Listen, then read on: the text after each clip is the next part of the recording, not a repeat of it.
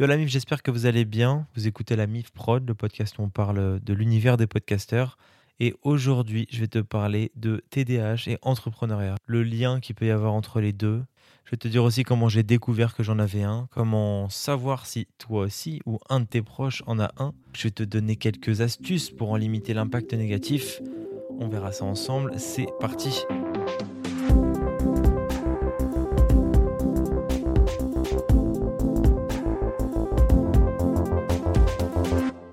Alors déjà, qu'est-ce que le TDAH C'est un trouble déficitaire de l'attention avec ou sans hyperactivité. Tu l'auras compris, l'hyperactivité est en option comme l'impulsivité. Autant te dire que personnellement, j'ai fait un strike. Moi, j'ai pas été suivi par un médecin, mais en fait, qu'on mette un nom ou pas sur, euh, ce que je ressens, euh, ça m'importe peu. À partir du moment où je comprends que tout mon mécanisme de pensée est plus ou moins lié et que je peux du coup euh, faire l'effort de, le, de, le, maîtriser et de pas le laisser m'envahir. Cet épisode est hyper intéressant pour moi parce que ça me permet de, structurer euh, les, données et les solutions que j'ai que j'ai trouvées jusque-là, que j'ai réunies jusque-là, et d'en chercher de nouvelles. Et surtout, je vais vous expliquer en quoi c'est important, je trouve, en tout cas pour moi, de savoir que tu en as un. Ok, let's go. Donc comment j'ai découvert? Euh, Déjà depuis que je suis petit, on me dit que je suis rêveur. En cours, j'arrive pas à suivre, je m'ennuie tout le temps. Et je m'ennuie pas comme les gens stylés qui finissent les exercices vite et qui se font chier. Non, non, je, m'ennuie euh, dès la première seconde et je fous rien et du coup j'ai des mauvaises notes. J'étais, j'étais vraiment la définition d'un cancre jusqu'à ma première. Et euh, il n'y a pas eu de déclic en première. Non, j'ai arrêté les cours, j'ai passé mon bac en candidat libre.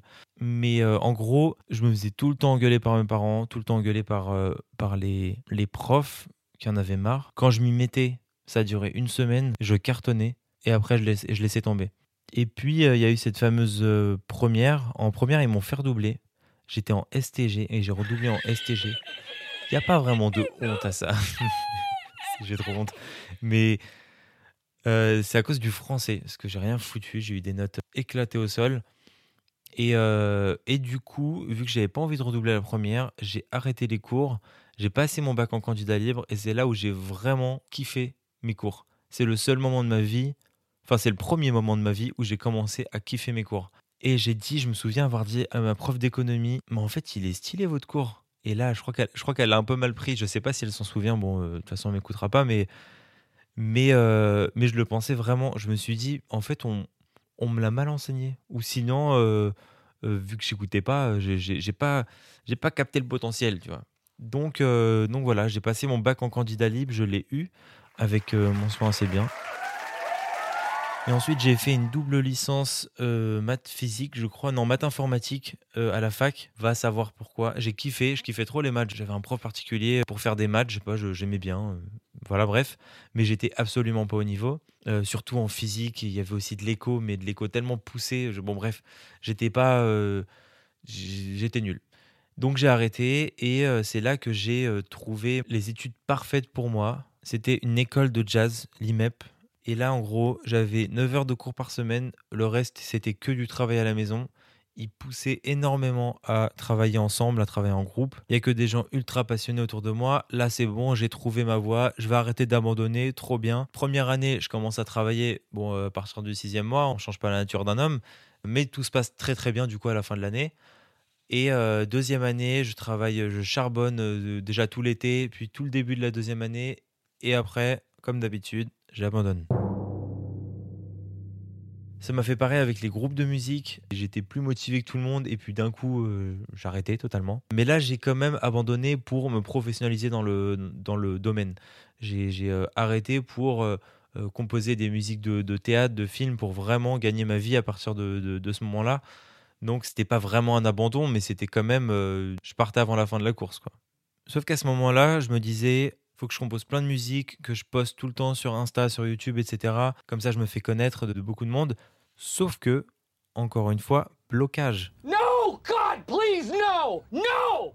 Et là, je fais pas encore le lien. Je me dis pas que mon cerveau me joue des tours. Non, non, je continue. Je me dis, ok, il doit y avoir une façon de travailler. J'utilise pas la bonne.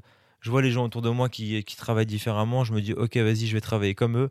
Évidemment, j'y arrive pas. Et puis euh, l'ultime abandon qui m'a fait euh, mal, c'est euh, c'est en fait par manque d'argent et parce que ça prenait pas, c'est l'abandon de ce projet de, de de devenir compositeur de musique de film. J'ai tout remis en question, forcément. Je me suis dit, bah, si j'arrive pas à composer, si je bloque à ce moment-là, est-ce que vraiment j'aime la musique? Est-ce que je suis bon dans ce domaine? Est-ce que est-ce que j'ai envie d'en faire mon métier? Est-ce que c'est de cette manière que je vais évoluer? Et à terme, je me suis rendu compte, euh, mais bien longtemps après, là récemment d'ailleurs, je me suis rendu compte qu'au final, l'objectif n'était pas forcément adapté à ce que je voulais, à ce que j'aimais, et, euh, surtout, euh, ma façon de travailler n'était pas du tout adaptée à, à mon cerveau. Mais ça, je ne le savais pas encore. Et puis on arrive à Ringis où je découvre euh, la constance, je découvre la discipline, je découvre plein plein de choses, ce qui me permet après de d'entreprendre. Et, euh, et, en fait, à ce moment-là, je me dis, euh, bon, j'en ai marre d'abandonner, il faut que je comprenne ce que j'ai, il faut que je comprenne ma manière de travailler parce que c'est pas possible de, d'avoir des rêves aussi forts, des passions aussi, aussi importantes et à chaque fois voir mon cerveau me bloquer et refuser d'atteindre tous ces objectifs. Et c'est à ce moment-là qu'un ami me parle de TDAH. Merci Marwan pour ça. C'est assez dingue ce qui s'est passé. Mais en gros, il me décrit euh, les symptômes. Et là, je lui dis, mais en fait, tout le monde a ça. C'est les, symptômes que tout le monde a. Et il me dit, non, non, c'est vraiment ceux qui ont un TDAH. Je lui dis, bah, dans ce cas, j'en ai un. Je lui dis ça en rigolant. Sauf que le soir, ça m'a un peu travaillé.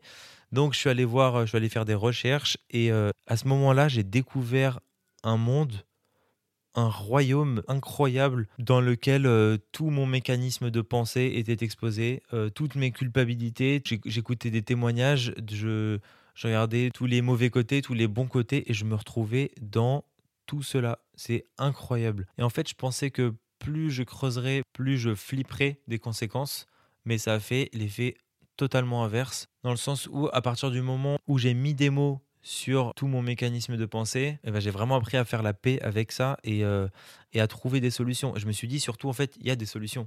Ces signes, justement, quels sont-ils? Quels sont ces symptômes? Je vais vous donner quelques exemples. Du coup, forcément, un des symptômes principaux, la perte très rapide et facile de l'attention. Quand tu travailles parfois et tu es, euh, es, à fond dedans et d'un coup... Non il y a aussi un exemple assez fréquent, c'est quand tu vas au supermarché, typiquement pour acheter une, mozza et que, tu reviens avec des bières. Ça, ça m'arrive euh, souvent. Euh. Tu perds aussi souvent tes affaires, tes clés, tes lunettes, ton portable. Il y en a un qui m'a beaucoup fait rire, c'est quand tu as un rendez-vous à 19h que tu commences à te préparer seulement à 19h et qu'au moment de partir, tu tombes sur une bête de vidéo sur la vie des fourmis. Mais il suffit de creuser un peu ou de soulever une pierre pour s'apercevoir que le sous-sol, lui, est complètement colonisé par les fourmis. Celle qui suit est plutôt liée, euh, c'est à des passements extrêmes qui, durent, euh, qui peuvent durer une journée, une semaine, un mois qui arrive d'un coup et qui repart d'un coup. Par exemple, en ce moment, j'ai une passion pour le karting. Elle est arrivée il y a quelques mois et, euh, et là, je vais même faire un stage. J'organise un karting avec des potes. Bref, je, je suis à fond dedans. Alors qu'à la base, ça faisait 5 ans que j'en ai pas fait, quoi.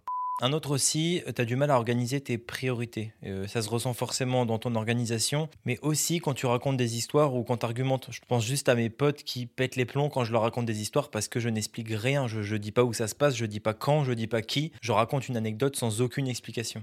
Et pour finir sur les cas généralistes, un petit dernier assez, euh, assez positif, tu es euh, hyper curieux, hyper créatif, d'où les passions extrêmes qui durent quelques jours. Et puis, euh, tu as celle en option. Tu peux pas rester assis trop longtemps sans te tortiller. Et tu peux pas rester assis trop longtemps tout court d'ailleurs. Tu es obligé de te lever, de marcher, de faire des choses. Et le dernier, tu prends parfois des décisions avec impulsivité. Voilà pour les symptômes euh, principaux, les plus généraux. Pour le coup, j'ai, euh, comme je t'ai dit plus tôt, j'ai fait un strike. Tout me correspond fois 1000. Tout, tout résume ma vie en gros. Et parmi ceux-là, il y en a qui peuvent être vraiment utiles avec l'entrepreneuriat à condition surtout de bien comprendre le fonctionnement de ton cerveau et de bien t'organiser.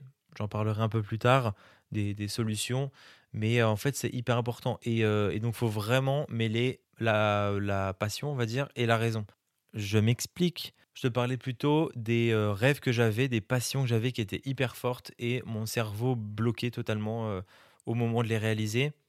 Et ben en ce moment, je suis sur un travail de comprendre déjà le même, ces, mécanismes, mais aussi euh, ces passions. Pourquoi j'ai ces passions-là? Pourquoi je veux les atteindre? Comment elles sont concrètement? À quoi elles ressemblent? Où est-ce que je veux être euh, exactement? Et en fait, ça me permet de euh, d'atteindre un objectif plus précis, moins vague, pour qu'il soit plus atteignable. comme je l'ai dit plus tôt, tu es curieux et tu as plein de passion, tu as toujours des idées plein la tête. Et ça, c'est un atout euh, énorme pour l'entrepreneur qui, euh, dans, beaucoup de cas, doit être euh, touche à tout, doit être animé par quelque chose qui est plus grand que lui, au risque de ne pas vouloir consacrer sa vie à, cette idée-là. La plupart des gens qui ont un TDAH que j'ai rencontrés et que, et que j'ai écouté sont autodidactes dans le sens où ils ont forcément leur propre mécanisme de travail et refusent généralement l'autorité. Ce côté autodidacte est très pratique pour l'entrepreneur, forcément inutile de vous expliquer pourquoi. Euh, le côté créatif aussi est utile dans le sens où, certes, ça aide à trouver des idées, de nouvelles idées, ce qui est indispensable, mais aussi créatif pour résoudre des problèmes.